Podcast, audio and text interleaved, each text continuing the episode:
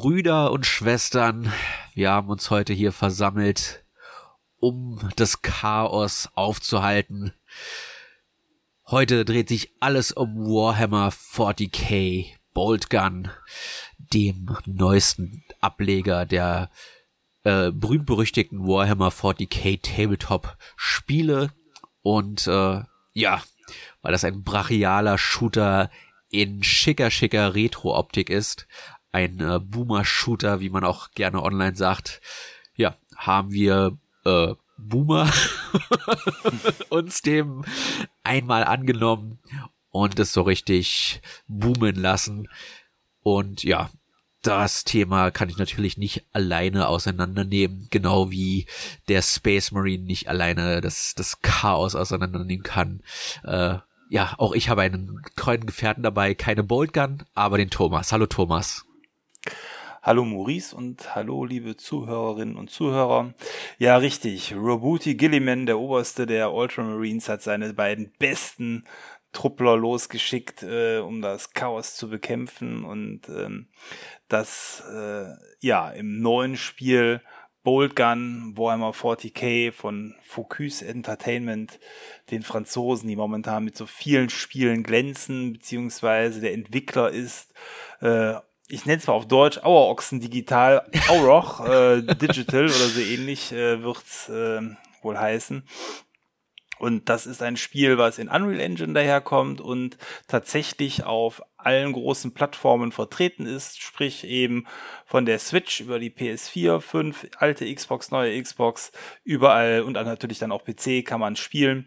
Und ähm, ja, wenn man sich fragt, wie das Spiel ähm, so aussieht und die Anmutung ist, da muss man viele Jahre zurückschauen, denn es sieht aus wie ein modernes Doom oder Quake, noch ohne Texturfilter, also die, die Vanilla-Version ohne OpenGL-Patch.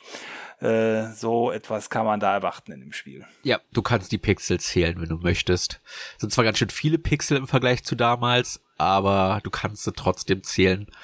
Und ähm, tatsächlich, wenn dir das äh, zu viel oder zu wenig Retro sein sollte, gibt sogar im Regler im Optionsmenü ein bisschen versteckt, wo du dann die Pixel noch mehr verhärten kannst, äh, dass das beinahe unklar wird, das Bild, was, wo du nicht mehr weißt, äh, was vorne und hinten ist, oder aber du, du schaltest den Filter ein wenig zurück, dass es dann doch ein bisschen moderner ausschaut.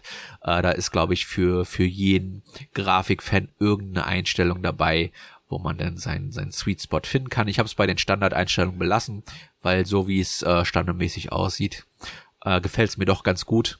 Und das ist eigentlich auch so mit einer der, der Hauptpunkte gewesen, weshalb ich mir das auch anschauen wollte.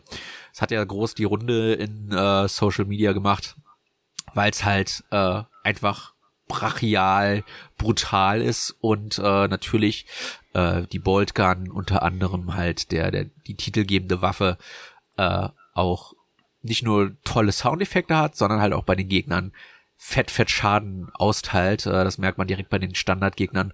Ein Schuss und die sind weg, zerplatzen richtig vor dir und äh, ja, das macht dann natürlich schon, das weckt dann natürlich schon das Interesse, mal zu sehen, ob man die Boltgun handeln kann. Genau, genau. Ja, ja, nee, die Optik so ähm, liegt, wenn man sich das standardmäßig anschaut, ja in der Range von einem 256 VGA-Farbenspiel, wenn man es noch von früher kennt. Und dieses Runterregulieren, da ist man dann schon fast in der, oder man ist in der CGA äh, Grafik, ja. wenn man das auch noch kennt. Das heißt, sehr viele rosa Töne und irgendwie Cyantöne gepaart mit weiß und schwarz. Äh, da bleiben dann ja nur noch vier Farben über. Aber obwohl eben das Spiel äh, diesen Retro-Look hat, ist es halt von den Polygonen der Landschaft und von dem, was da insgesamt aufgebaut wird, natürlich dann meilenweit trotzdem von einem eckigen Doom entfernt. Also es sieht schon modern aus, aber der Farbanstrich ist halt klassisch. Äh, ja, und nicht nur die Optik ist klassisch, sondern auch das ganze Gameplay gestaltet sich sehr, sehr klassisch. Man hat ähm, bei dem Spiel anders als bei modernen Shootern ähm, hier dieses äh, Spielprinzip, wie man es von Doom kennt, suche drei Schlüssel, die Schlüssel führen dich in der Regel durch bestimmte Türen hindurch, die vorher als Block fungieren und du kannst dich frei in den Leveln bewegen. Die Level selber sind jetzt nicht so schlauchartig aufgebaut wie bei einem äh, Call of Duty, aber auch weit entfernt von einer Open World Schießerei. Es ist eher eben ein komplexes Areal, was man frei durchstreifen kann, wo die Türen einen am Weiterkommen hindern. Ja, ähm, ich muss vorwegnehmen, ich habe es nicht durchgespielt. Ich bin äh, am Anfang des zweiten Kapitels von dreien und äh, vor allem die letzten zwei, drei Level des ersten Kapitels haben mich teilweise doch äh, ein wenig in den Wahnsinn getrieben, was ich schade fand, weil die ersten vier, fünf Level äh, ich doch sehr, sehr ansprechend fand.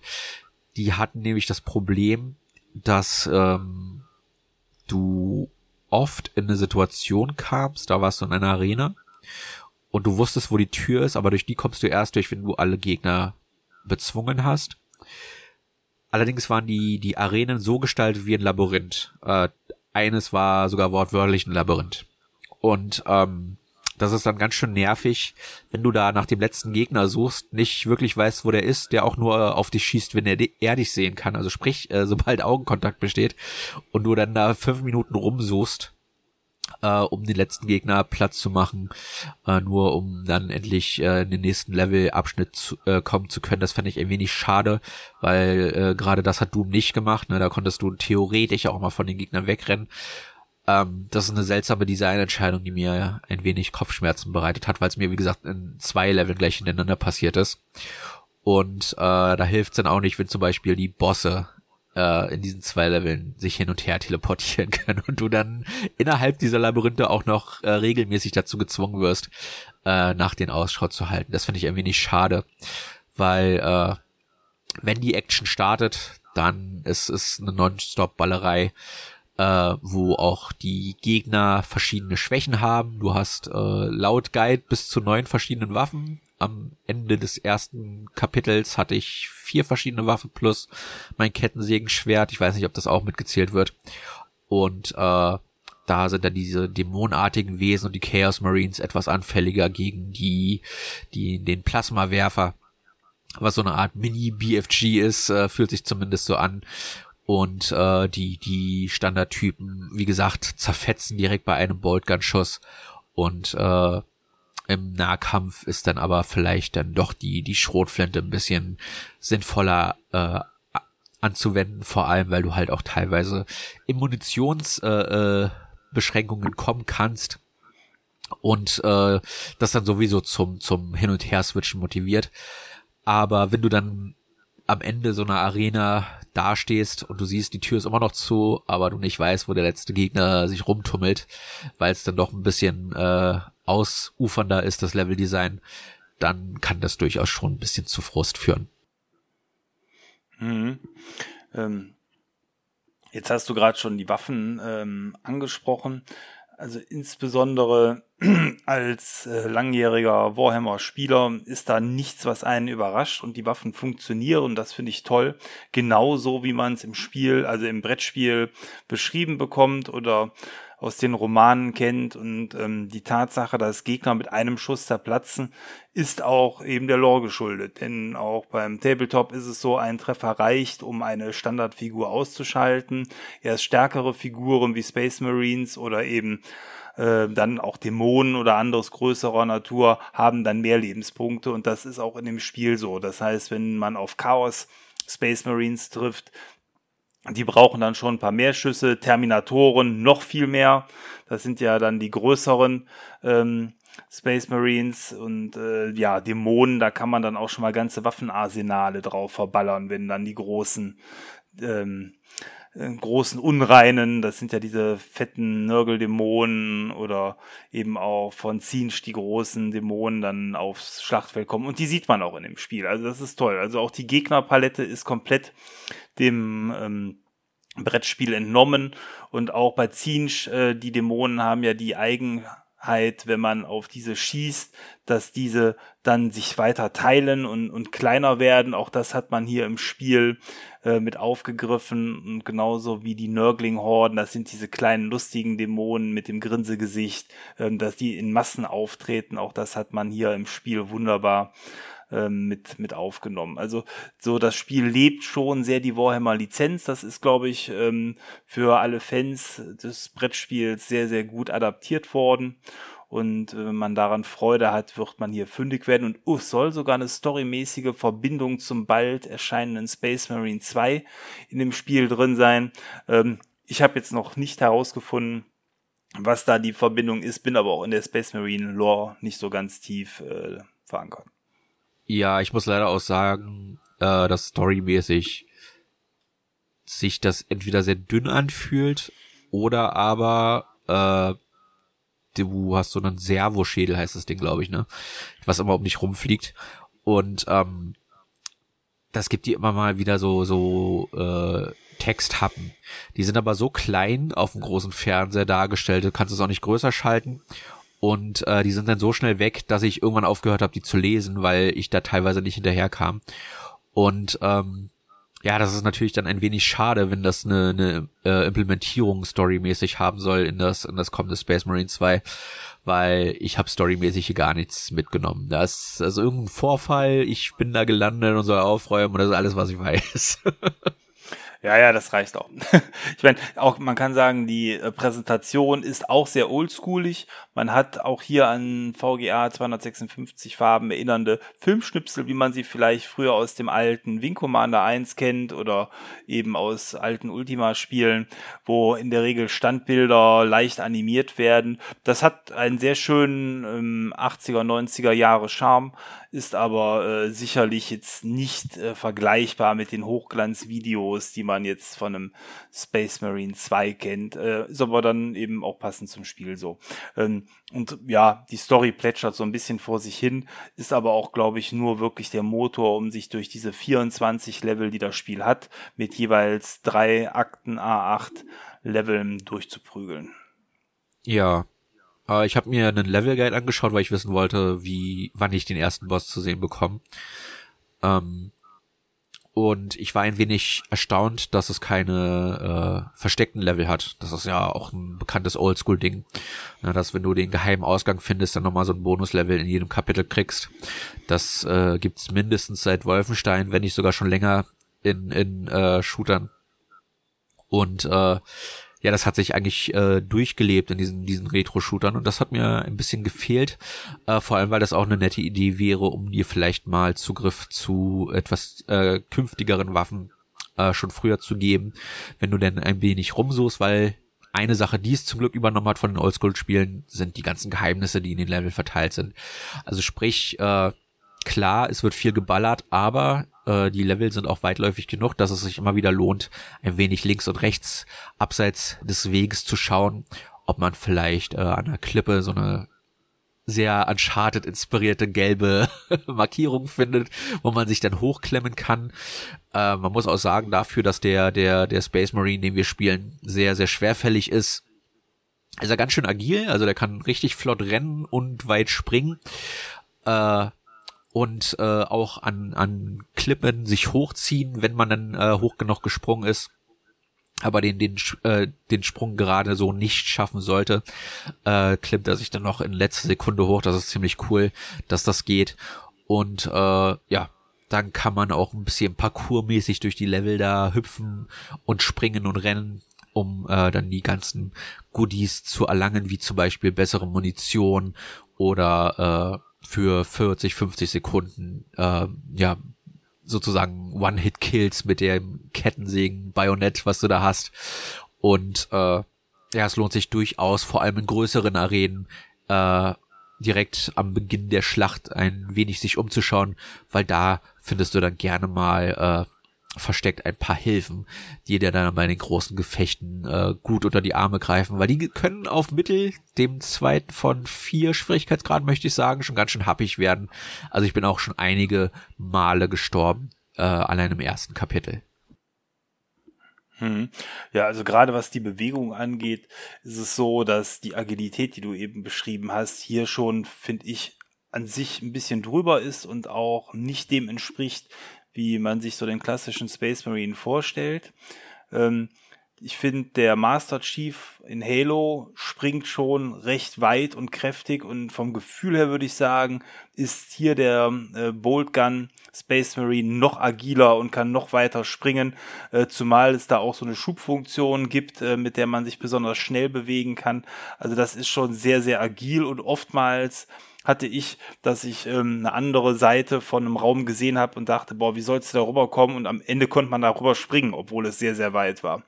Ähm, aber ähm, damit spielt das Spiel auch teilweise. Also es gibt sicher Situationen, wo man wirklich gucken muss, wo geht man lang und dann ist eben das Erforschen der Umgebung auf die Art und Weise der Weg, wie es weitergeht. Ähm, Du hast jetzt dann den ersten Akt abgeschlossen.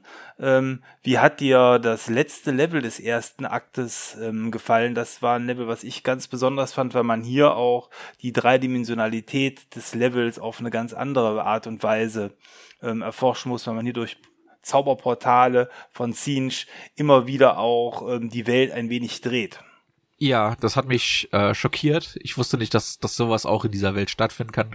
Es hat mich an dieses ähm, äh, Illusionsbild erinnert, wo überall Treppen, Türen und so weiter und so fort sind, die äh, an sich keinen logischen Sinn und Verstand haben, wobei wir hier immer trotzdem an eine eine äh, ja Schwerkraft gebunden sind. Also selbst wenn wir vor uns schwebend einen weiteren Durchgang sehen, äh, sind wir immer werden wir immer nach unten gezogen. Das heißt, man musste teilweise doch äh, recht kreativ werden, wie man dann jeweils einen Durchgang erreicht.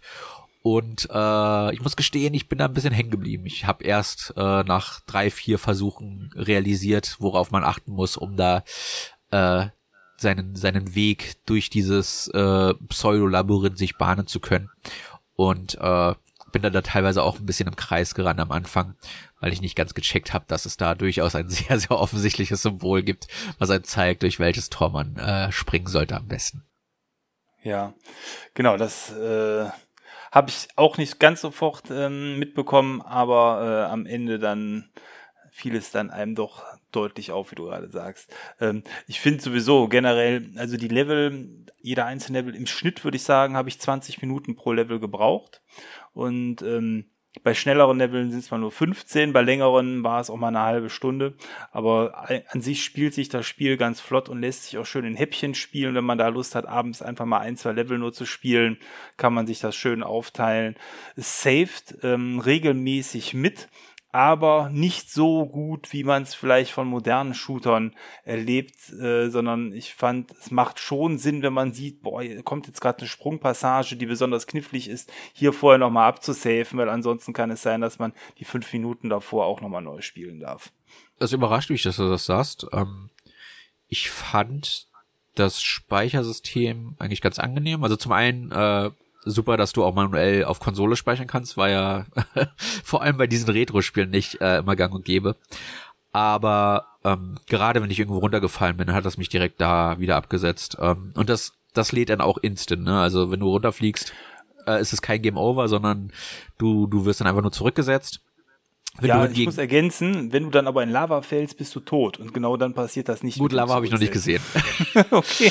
Äh, wenn du dann aber stirbst, wirst du zumindest an den Anfang des Kampfes geschickt. Äh, da hatte ich jetzt nicht die Probleme bisher, dass dass äh, mich dass das Autospeichersystem irgendwie verlassen hätte. Äh, was mir allerdings auf Mittel dann im Vergleich zu dir aufgefallen ist, dass ich dann teilweise auch 30 bis 40 Minuten an den Leveln gesessen habe. Und ähm, da weiß ich nicht, ob das die Tode mitzählt, weil da könnte es durchaus auch länger gewesen sein. Äh, der, der zweite Akt äh, beginnt in einem anderen Setting oder das zweite Level, glaube ich, davon äh, mit vielen horizontalen Aufzügen, ja, äh, ich hoffe, das macht Sinn, horizontalen äh, äh, beweglichen Plattformen zu tun. Und äh, in dem Level äh, bin ich doch äußerst häufig äh, äh, gestorben und es hat sich nicht so angefühlt, als wären es nur 30 oder 40 Minuten gewesen. Das, das kann durchaus eine Stunde gewesen sein. Äh, bin ich mir aber nicht hundertprozentig sicher, müssten wir vielleicht irgendwie aufnehmen nebenbei oder so. Aber äh, ja, ich glaube, da kommen dann mit den jeweiligen Schwierigkeitsgraden auch entsprechend höhere äh, Spieldauer hinzu, weil halt auch die Gegner, habe ich das Gefühl, äh, deutlich, nicht nur deutlich aggressiver sind, sondern auch ein bisschen mehr aushalten. Äh, ich hatte das Spiel nämlich ursprünglich auch die ersten zwei Level auf leicht angefangen. Und ähm, ich fand's äh, schockierend äh, für mich selbst zu leicht äh, wo ich ja normalerweise bin, der, der den normalen Gang runterschaltet, aber äh, hier fand ich es dann doch äh, für den Anfang zu leicht und habe es dann auf Mittel gestellt und nochmal von vorne äh, begonnen und da, darauf äh, sterbe ich zwar häufiger, aber ich fühle mich so vom, vom Balancing her deutlich wohler tatsächlich, was äh, sehr untypisch für mich ist. Hm. Also wir haben äh, es gerade schon angedeutet, wir spielen es auf unterschiedlichen Plattformen. Ich hatte es für den PC runtergeladen, ähm, du für die Konsole. Und ähm, jetzt vielleicht einfach mal erstmal so aus meiner Sicht, also auf dem PC, es spielt sich wirklich wie so ein ganz klassischer Doom Quake Shooter, das heißt WASD Steuerung, Maus und Tastatur sind deine besten Freunde, was für mich immer dieses übliche Problem mit sich bringt, dass äh, am PC natürlich die Tasten dann nicht so gut liegen wie auf einem Controller, das heißt äh, so Dinge wie, wie Sprinten oder Springen oder insbesondere die Waffenauswahl über die äh, Zifferntasten ist etwas beschwerlicher. Das mache ich dann bei der Waffenauswahl übers Mausrad, was insofern nervt, dass man hier natürlich immer äh, einzeln durchschaltet, anstatt eine Direktauswahl hat. Ähm, aber für Springen und äh, Sprinten, das klappt natürlich mit Maus und Tastatur auch sehr gut. Der große Vorteil, warum ich es überhaupt damit spiele, ist, ich empfinde das Spiel als sehr, sehr schnellen Shooter und du hast natürlich mit ähm, der Maus dann dieses unglaublich schnelle Drehen und, und Zielen, was, was möglich ist. Ähm, ich hatte es auch am PC mal kurz mit Pad gespielt. Ähm, ich fand hier, dass die Pad-Steuerung in der Standardsteuerung direkt unglaublich viel träger war, was eben dieses schnelle Umdrehen dann nicht ermöglicht hat. Wie hast du das äh, an der Konsole empfunden? Ja.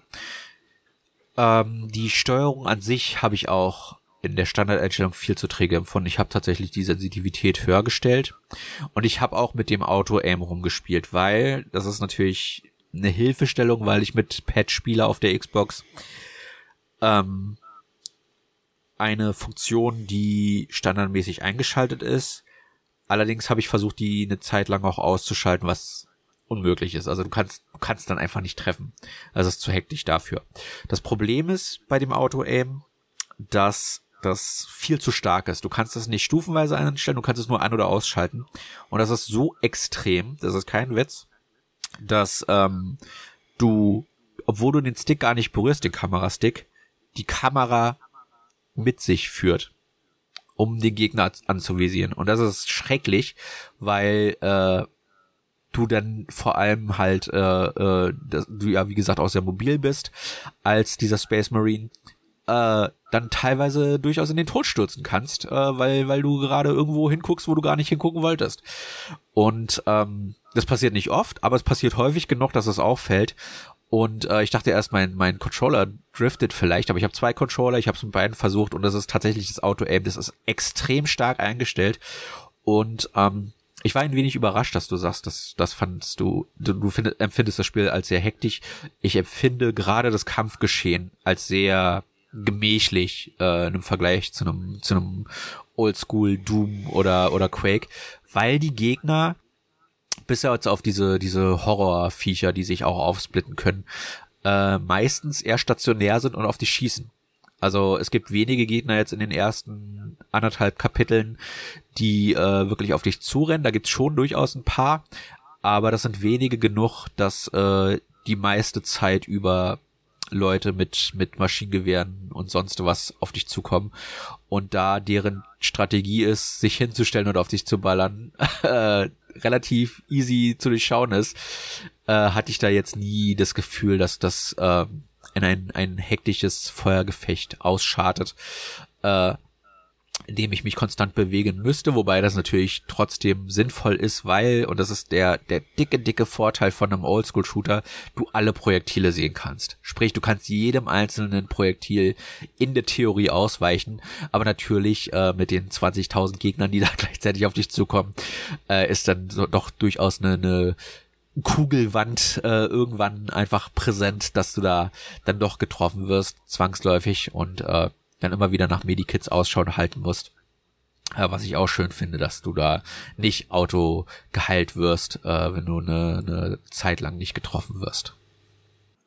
Ja, ja, vielleicht liegt's dann an mir und weniger am Spiel, aber ähm, wenn ich die Möglichkeit habe, mich permanent und schnell zu bewegen, mache ich das auch. Also ich habe die Sprintentaste eigentlich immer gedrückt, springe wie ein Flummi durch die Level, auch, um ja. die Kugeln ähm, auszuweichen und dabei aimt man dann dementsprechend noch auf die Gegner.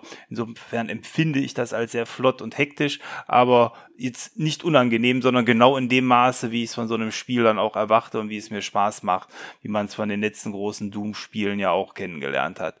Ähm, Gegnervielfalt vielleicht finde ich äh, okay. Die ist jetzt nicht unglaublich groß, deckt aber eine breite Palette aus den Möglichkeiten des Hintergrundes von Warhammer 40k ab, was jetzt hier an der Stelle passt. Sprich, man hat ähm, äh, viel Chaos bisher, aber nur, will ich nichts Falsches sagen, aber nur Zinch und Nörgel.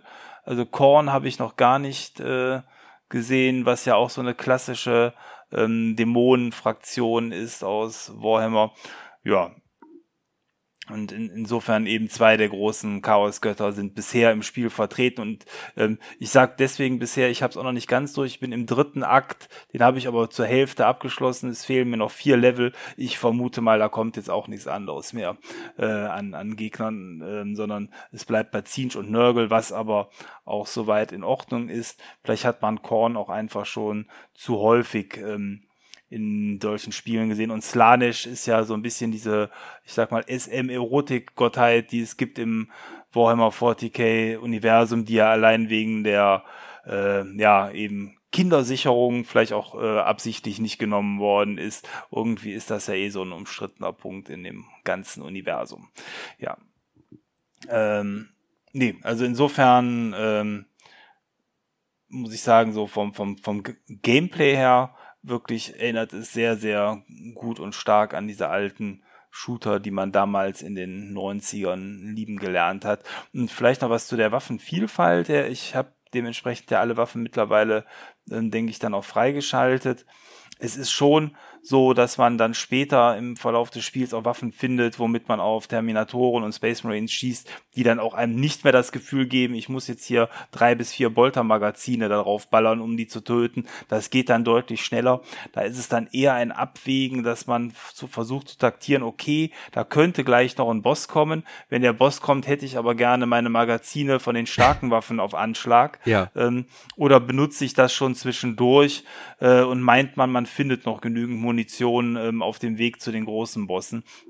Aber zumindest äh, auf dem einfachen Schwierigkeitsgrad ist es so gehand handhabt, dass man schon auch die, die fetten Wummen regelmäßig benutzen kann, aber eben nicht immer. Man muss also für, für Standardgegner nutze ich immer den Bolter, der macht mir auch am meisten Spaß, weil der sich so wuchtig anfühlt, diese fetten Sounds beim Schießen und dieses befriedigende, animierte Zerplatzen der Gegner äh, macht einfach Spaß. Und ähm, äh, was man später auch im Spiel findet, sind Volkitwaffen, die so eine Art permanenten Strahl raushauen. Da kann man dann durch die Gegner einfach durchlasern Monstern, ähm, so wie es dann auch bei den Vulkitwaffen beschrieben ist in der Lore, dass die äh, die Gegner einfach zum Zerplatzen bringen. Äh, das funktioniert hier auch ganz herrlich. Ja. Ähm, und ansonsten hatte ich eben schon gesagt, die Umsetzung der Waffen ist echt cool. Melterwaffen sind eben genauso ja vorhanden äh, im Spiel wie ähm, dementsprechend dann auch die Plasmawaffen oder äh, ich überlege gerade, was haben wir da noch? Ja, was fehlt, ist eigentlich die klassische Laserwaffe zum Beispiel. Und was ich gar nicht gern nutze, ist die Shotgun. Die ist einfach sehr langsam. Die empfinde ich häufig als die schlechtere Wahl. Dann lieber mit dem Bolter drei, viermal mehr schießen als die Boltgun, als die Shotgun ähm, mit dem langsamen Nachladen auf Horden anzusetzen. Ja, mein Problem bei der Shotgun ist gar nicht, dass sie langsam ist, äh, sondern dass der Schaden, habe ich das Gefühl, nicht ausgleicht, dass das eine, ich nenne es mal eine Nahkampfwaffe ist. Äh, oft hatte ich das Gefühl, dass äh, selbst wenn ich nah an einem Gegner dran bin und äh, mit der Shotgun neben dem schönen Eins reinwische, dass das nicht den Schaden austeilt, den es vielleicht sollte. Äh, vor allem im Vergleich zu der Standard Bolt Gun, wie du schon sagst, die benutze ich dann auch lieber. Äh, von den vier Waffen, die man im ersten Kapitel freischaltet, ist auch die Shotgun die, die ich am wenigsten benutzt habe. Die, die mir am meisten Spaß gemacht hat, ist die Super Bolt Gun, weil du da nicht der nachladen Heavy Bolter, musst. ne? Genau. Ja. Der, der Und- so anläuft. hm? Ja, die ist der helle Wahnsinn. Also da kannst du wirklich die 250, 350 Schuss, die das äh, Magazin halten kann, konstant rausballern. Und äh, du siehst richtig, wie denn die großen Energieleisten bei den bei den Chaos Space Marines dann äh, äh, wirklich konstant fällt. Das ist äh, der helle Wahnsinn. Also die die macht mir bisher am meisten Spaß, die Waffe. Ja, die ist cool. Äh, lohnt sich halt insbesondere bei den Bullet Sponges, um dann dementsprechend da auch Meter zu machen. Nee, also die, das, also die Waffen machen richtig Spaß in dem Spiel und die Auswahl ist grandios, äh, bleibt eben kaum ein Wunsch offen. Und ja, äh, in, insofern ja, ist der Name des Spiels Bolt Gun, glaube ich, da auch richtig gewählt. Ne? Ähm, vielleicht für äh, auch da die Spezialisten, man spielt einen Primaris Marine innerhalb des Spiels, auch das ist an die aktuelle Lore angepasst. Ähm, und ähm, ja, man ist an sich die ganze Zeit alleine unterwegs. Entschuldigung. Also andere Marines, die ähm, einen begleiten oder ähnliches gibt es nicht. Es gibt auch, glaube ich, keine Online-Funktion, ne? Ja, das hat Also mich hat- schockiert, weil gerade so Doom hatte ja schon damals äh, 1994 eine, eine Zweispieler-Modus. Und äh, das wäre jetzt für die Kampagne vor allem auf den höheren Schwierigkeitsgraden absolut nicht verkehrt, wenn man da im Koop äh, zu zweit durch die Level sich ballern könnte, weil Munition und und Health-Items gibt's zur Genüge in den Levels, also die brauche ich selbst auf Mittel nicht ansatzweise alle. Äh, da wäre definitiv genug noch für den zweiten Spieler da. Ja, aber es ist halt mal wieder ein richtig schöner alter Singleplayer-Shooter. Insofern, äh, ja, hat man da eben mal keinen Online-Modus, muss ja auch nicht immer. Ja, ich habe aber noch Probleme, die möglicherweise äh, mit der Konsolenfassung zusammenhängen. Ähm, das gibt's auch auf der Switch, äh, da ist es vermutlich in einigen Bereichen noch schlimmer, aber ich habe es auf der Series X gespielt und äh, da geht's schon mit den Ladezeiten los. Die sind für das, was es ist, viel zu lang. Also du lädst locker 15 bis 20 Sekunden für ein Level. Äh, das ist man auf den Plattformen gar nicht mehr gewohnt. Äh, es fühlt sich doppelt so lang an, was jetzt nicht schön ist, äh, vor allem, weil das eigentlich nur äh, beim Spielstand laden und beim äh, äh, nächsten Level laden passiert. Aber es ist halt komisch, dass es innerhalb des Levels dann, egal wo du stirbst, ne, dich an den, den, den automatischen Speicherpunkt äh, instant zurücksetzen kann, aber nicht, äh, um das Spiel zu starten. Da ist irgendwie nicht gut optimiert worden für die neuen Geräte. Und ich kann mir vorstellen, dass die Ladezeiten auf der Switch dann entsprechend auch nochmal deutlich äh, länger sind. Dann, äh, und das ist seltsam, aber obwohl es diese, diese Retro äh, äh, niedrig aufgelöste Texturenoptik hat, gibt es Texturnachlader auf der, auf der Konsole. Das ist der, der helle Wahnsinn. Da hätte ich nicht gedacht, dass ich das auf dieser Konsolengeneration nochmal sehe. Aber ähm, es gibt ein Level in, im ersten Kapitel, wo du auf so einer Art riesigen Brücke bist. Und äh, diese Brücke geht um so ein Hauptgebäude rum und du kannst da praktisch einmal komplett rumlaufen. Da sind überall Trümmer und wenn du an diese Trümmer gehst, speziell in diesem Level, dann siehst du, wie da die Texturen nach und nach stufenweise äh, schärfer werden.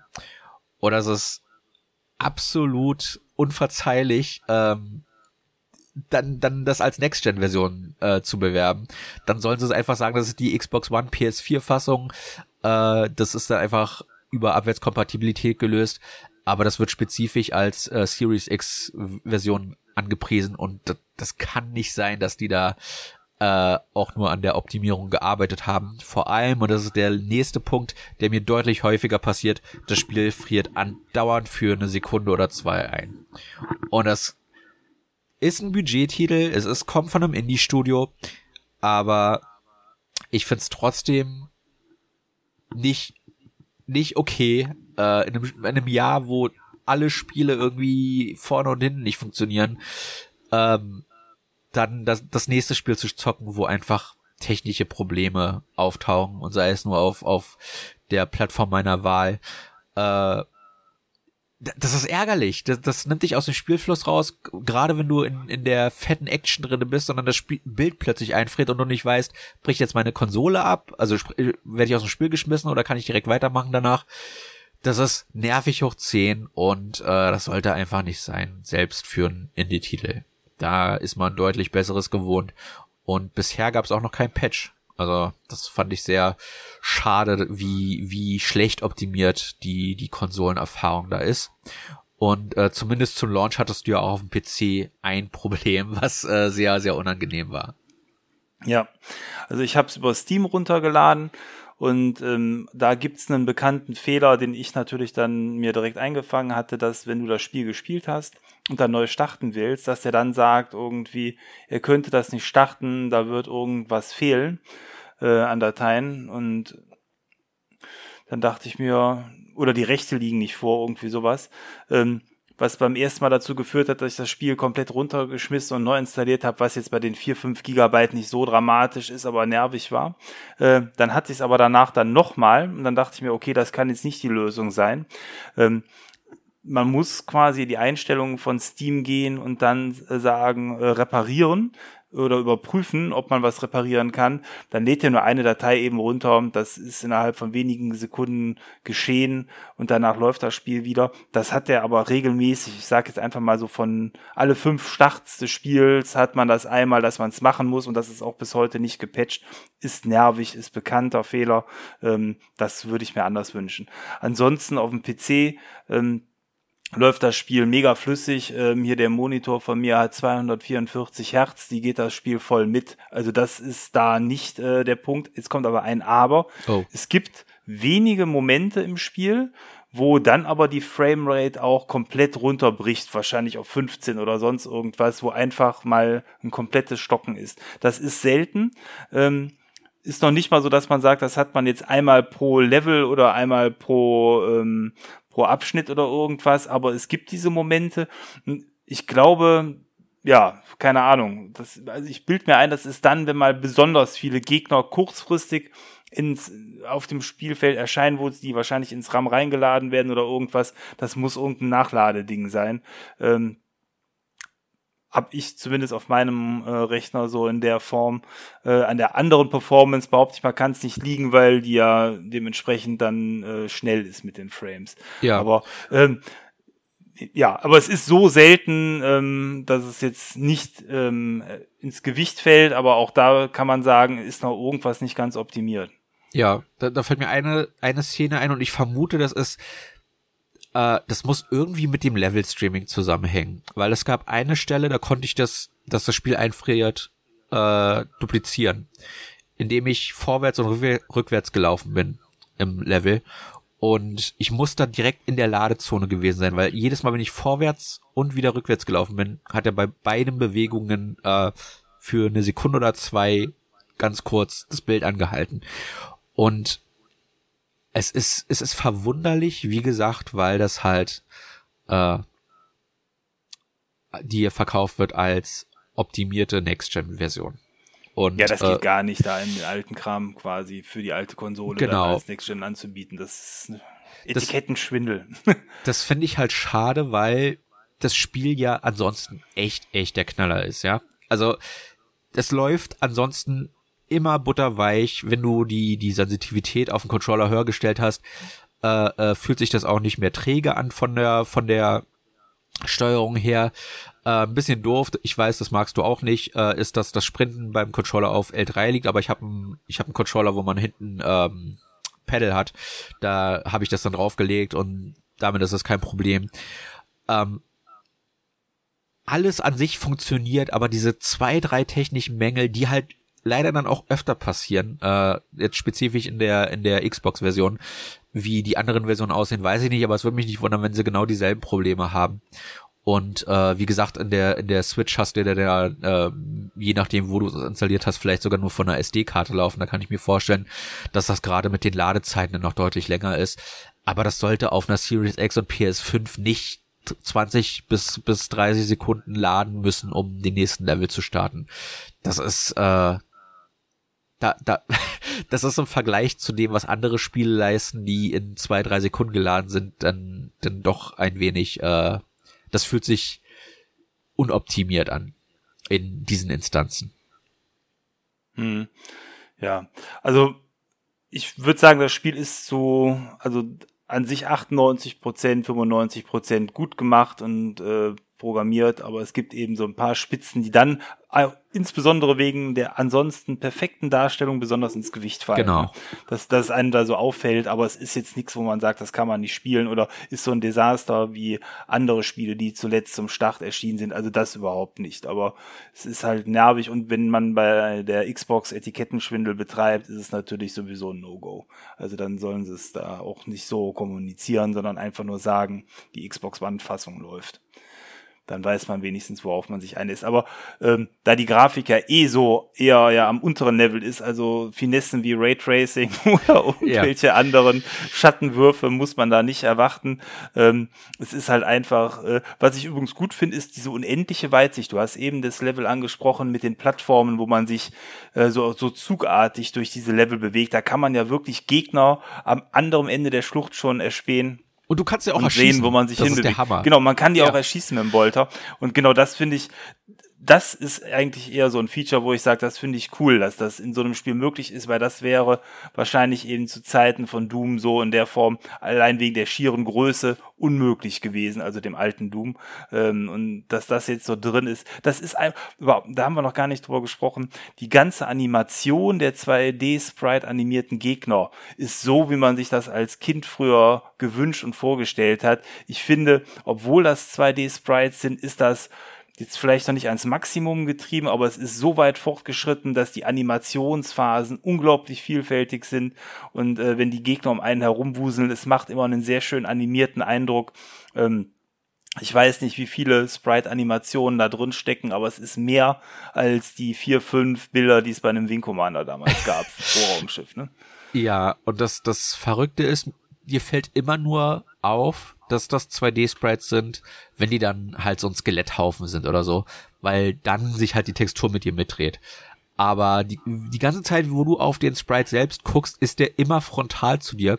Und es gibt dem dadurch, dass die auch sehr, sehr detailliert sind, die Sprites, durchaus immer noch ein plastisches Gefühl. Also äh, ich, manchmal fühlt es sich an, als wären das 3D-Gegner. Ne? Low, Low Poly, also wenig Polygone, aber es fühlt sich manchmal so an, als wären das durchaus äh, Polygon-Gegner. Äh, einfach weil die das echt gut hinbekommen haben, diese Sprites sehr hoch detailliert, aber auch sehr gut animiert darzustellen. Und äh, ja, die, die Sound-Stimmung äh, ist super. Äh, die, der erste Akt spielt komplett in so einer so einer Fabrikanlage, wie ich jetzt zum Beispiel aus dem ersten Space Marine kenne. Also alles Metall und Grau und überall stehen stehen fette Container rum mit mit Schädelsymbolen drauf und äh, dann äh, äh, erklimmst du äh, eine fette, fette Kathedrale im wunderschönen äh, äh, gotischen Look. Und es ist einfach einfach der der Wahnsinn, wie toll das alles eingefangen ist. Und dann halt es da auch schön äh, mit mit sehr bedrückender Musik, äh, der der Stimmenlage und und äh, ja, das ist einfach audiovisuell echt echt der Knaller und äh, ich verstehe absolut, weshalb das so gehypt wurde. Und äh, ja, ich freue mich schon, das dann demnächst auch durchzuspielen, weil, äh, wie gesagt, ich habe zwei Bossgegner bisher gesehen. Und da wird ja bestimmt noch einiges auf mich zukommen. Äh, allein, dass das zweite Kapitel schon einen kompletten Tapetel, Tapetenwechsel äh, vollführt, hat mich doch sehr überrascht. Ich bin davon ausgegangen, dass das, was wir visuell im ersten Akt zu sehen bekommen, sich durch das ganze Spiel durchziehen wird. Und du hast mich schon angeteasert, dass sich dann im dritten Akt auch nochmal ein bisschen was ändern wird. Also da ist auch visuelle Abwechslung durchaus geboten. Da muss man sich nicht vom ersten Eindruck abschrecken lassen. Sollte man da nicht so der größte Fan von sein. Ja, und das Spiel, das darf man auch nicht vergessen, konnte man jetzt zum Start für ein 20 sich einpacken. Das heißt, man ist da auch, was den Preis angeht, wirklich am unteren Ende für ein neues Spiel angekommen. Und ähm, also gefühlt wäre das für mich eher ein 40-Euro-Spiel. Also ich glaube, das hätten die auch abverlangen können für den Titel oder 30 Euro. Die 20 war schon tief gestapelt, um, glaube ich, dann aber auch Masse mitzunehmen an Käufern und die Rechnung scheint aufgegangen zu sein. Das Spiel wird in den Foren gefeiert, es hat sich, glaube ich, ganz gut verkauft, was man so bisher mitbekommen hat und ähm, das äh, lässt vor allen Dingen vielleicht auch eine Fortsetzung erhoffen, denn wenn die Engine jetzt steht, und das tut sie ja, äh, da kann man durchaus, das Universum von Warhammer gibt doch so viele schöne Gegnerarten her, äh, vielleicht auch nochmal einen zweiten Teil irgendwann erwarten. Und wenn es in der Form fortgesetzt wird, wie es jetzt gemacht ist, heißt also mit neuen Sets für die Umgebungen, dass das ähm, dementsprechend auch aufgefrischt wird, kann ich mir das durchaus vorstellen und hätte ich Spaß dran. Ja, ähm, also das Spiel kostet, glaube ich, normal 21 Euro oder 22 Euro und der Startsale war 20 Euro. Das hätten sie sich, glaube ich, auch die 2 Euro sparen können. Ähm, du sagst 40 Euro, ich hätte ich hätte bis zu 30 Euro bezahlt, aber das liegt vielleicht auch daran, dass ich nicht der größte Ego-Shooter-Freund bin. Äh, wobei ich schon dann eher die, die Retro-Sachen dann doch bevorzuge. Äh, vor allem jetzt in den letzten ein, zwei Jahren gab es auf Steam so einige Sachen, die ich mir auch mitgenommen habe. Äh, das ROT, äh, H-R-O-T, äh, das Dusk, ähm, boah, da gibt so viele, die sich wirklich lohnen, sich anzuschauen. Die fallen in eine ähnliche Kerbe, aber machen alle was eigenes und äh, da fällt das Boltgun voll rein und ähm, liefert super, super Kost. Äh, was mich in einem Sequel interessieren würde, aber da bin ich dann nicht in der Lore genug drin, ob es sich nicht auch mal anbieten würde, nicht immer die Space Marines zu spielen, sondern auch mal eine der anderen Fraktionen, äh, ob sich das anbieten würde. Ich weiß, dass die Orks zumindest auch äh, durchaus äh, mit Schusswaffen hantieren in dem 40k-Universum, ob sich dann vielleicht mal lohnen würde, das Kampfgeschehen aus deren Perspektive oder einer anderen Fraktion zu sehen. Ähm, ich mag das Space Marine Design. Du möchtest also gerne einen von den Spielen, die bei einem Schuss zerplatzen. Das habe ich jetzt mal zur Kenntnis genommen. Okay. Äh, ja, die scheinen ja guten Widerstand zu leisten. Äh, und wenn es halt in der Masse liegt. Aber ja. da lässt sich ja bestimmt auch irgendwas Cooles, Gameplay-mäßiges drum stricken. Ja. Nee, der Wunsch ist nachvollziehbar, kann ich aber tatsächlich sogar noch nicht mal teilen an der Stelle. Ähm, es gab ja mal diesen Tau Fire Warrior Shooter, der damals äh, auch ähm, in den 90ern rausgekommen ist und relativ beliebt war. Aber irgendwie, ich glaube, der Spaceman ist so der kleinste gemeinsame Nenner und ich fände es eher spannend, andere Gegner zu sehen. Ähm, okay. Orks hatten wir jetzt schon in anderen Spielen, aber das Universum bietet ja noch viel, viel mehr.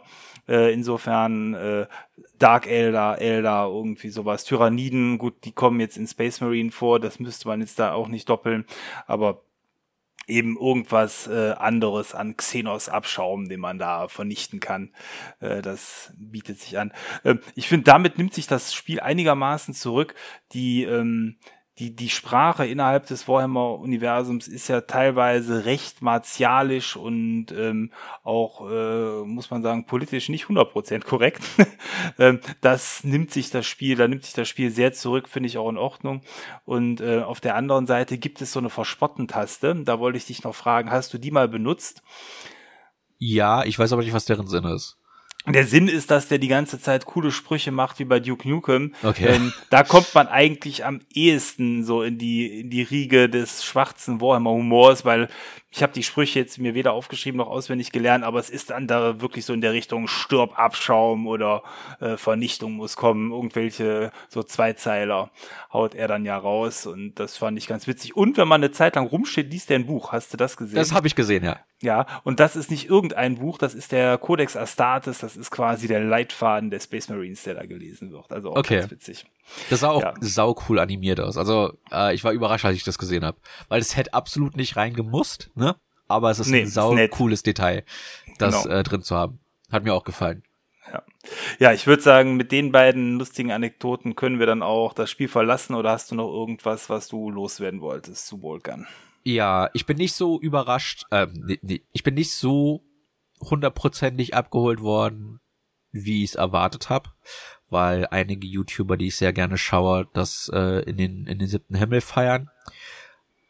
Aber es ist ein absolut gutes Spiel, das halt das, was es darstellen will, echt, echt gut macht.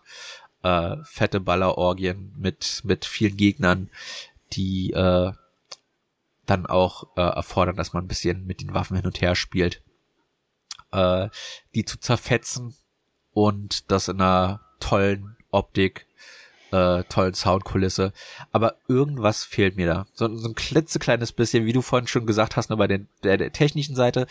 Ich bin bei 98 Prozent, dass ich es mag, aber da, irgendwas ist da, was mir so im Hinterkopf sagt, das ist für mich persönlich nicht ganz Spiel des Jahres Material. Und äh, ich kann noch nicht genau den, den Finger drauf zeigen, aber vielleicht bis Ende des Jahres, wenn wir dann unsere Top 5 präsentieren oder was auch immer, äh, kann ich da genauer äh, mit dem Finger drauf zeigen und sagen, ah, äh, vielleicht waren es doch die technischen Mängel, die mich ein wenig äh, zurückgeschreckt haben oder so. Vielleicht wird das zwischenzeitlich gepatcht oder irgendwas. Irgendwas ist da, wo ich sage, das ist nicht 100% mein Ding.